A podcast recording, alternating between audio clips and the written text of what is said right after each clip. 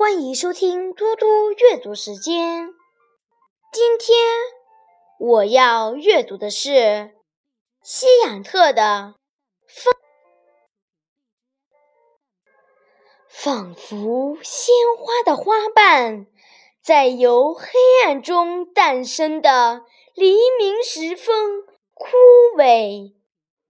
你脆弱的翅膀。